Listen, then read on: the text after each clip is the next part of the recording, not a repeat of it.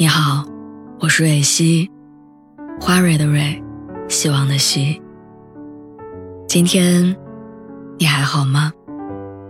你可以在微信公众号和微博中搜索“蕊希”，每天晚上我都会用一段声音陪你入睡。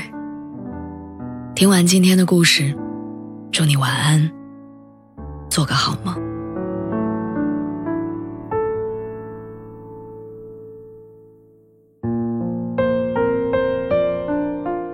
昨天晚上十一点零九分，他发了一张在公司加班的图。他在下面评论说：“已经买好夜宵，等你回来。”五月二十一号那天，他发了两个人在餐厅吃饭的照片，旁边放了一大束粉色的玫瑰。他在下面评论说：“我们在一起，每天都是情人节。”月四号那天，他发了九宫格的图片，配文“持证上岗，以后是张太太”。他在下面评论：“不早不晚，刚好是你。”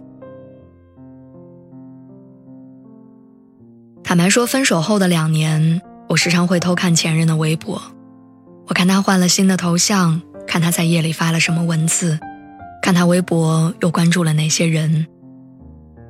总之，在很长一段时间里，我放不下他。直到二零二一年七月二十六号那天，他发了一张牵手的照片，艾特了他的女朋友。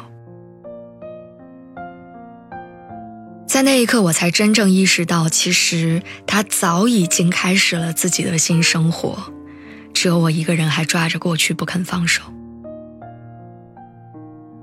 对他来说，我们那五年的感情在分手的那一刻就结束了。对我来说，到现在都没。都说一场感冒痊愈的时间大概是七天，可一场夭折的爱情痊愈的时间是未知的。而在这未知的时间里，我一次又一次的把自己禁锢在原地，一步都没有往前挪过。其实这一切说白了，就是我想要从他的动态当中，哪怕找到一丁点蛛丝马迹，来告诉自己，他也许还没有放下我。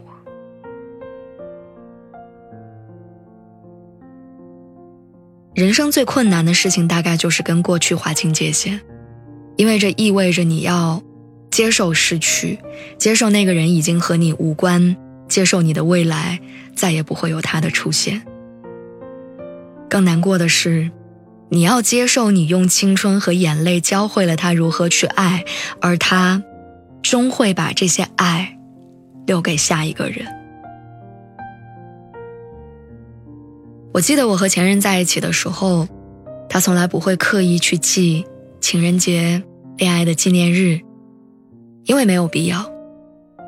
吵架了也不会哄我，而是非要争个对错。就连生日礼物也会很直男，他不做任何攻略。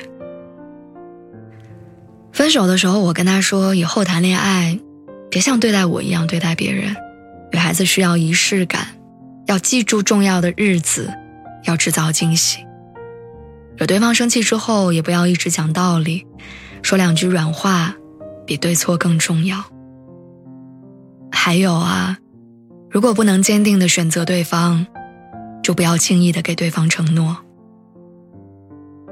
后来，我说的这些他都做到了，只是感受这一切的人，不再是我。我一直很喜欢一句话：那些注定要离开的人，不是上帝剥夺你幸福的机会，而是上帝把你的悲伤看在眼里。他要把更好的留给你。心仪的鞋子断码了，就不要买了，你会等到下一双心仪的鞋子。常去的饭馆关门了，就不要再去了，你会找到另一家好吃的饭店。喜欢的人离开了，那你就轻轻的难过一下下，然后好好工作，好好生活，等下一个喜欢的人出现吧。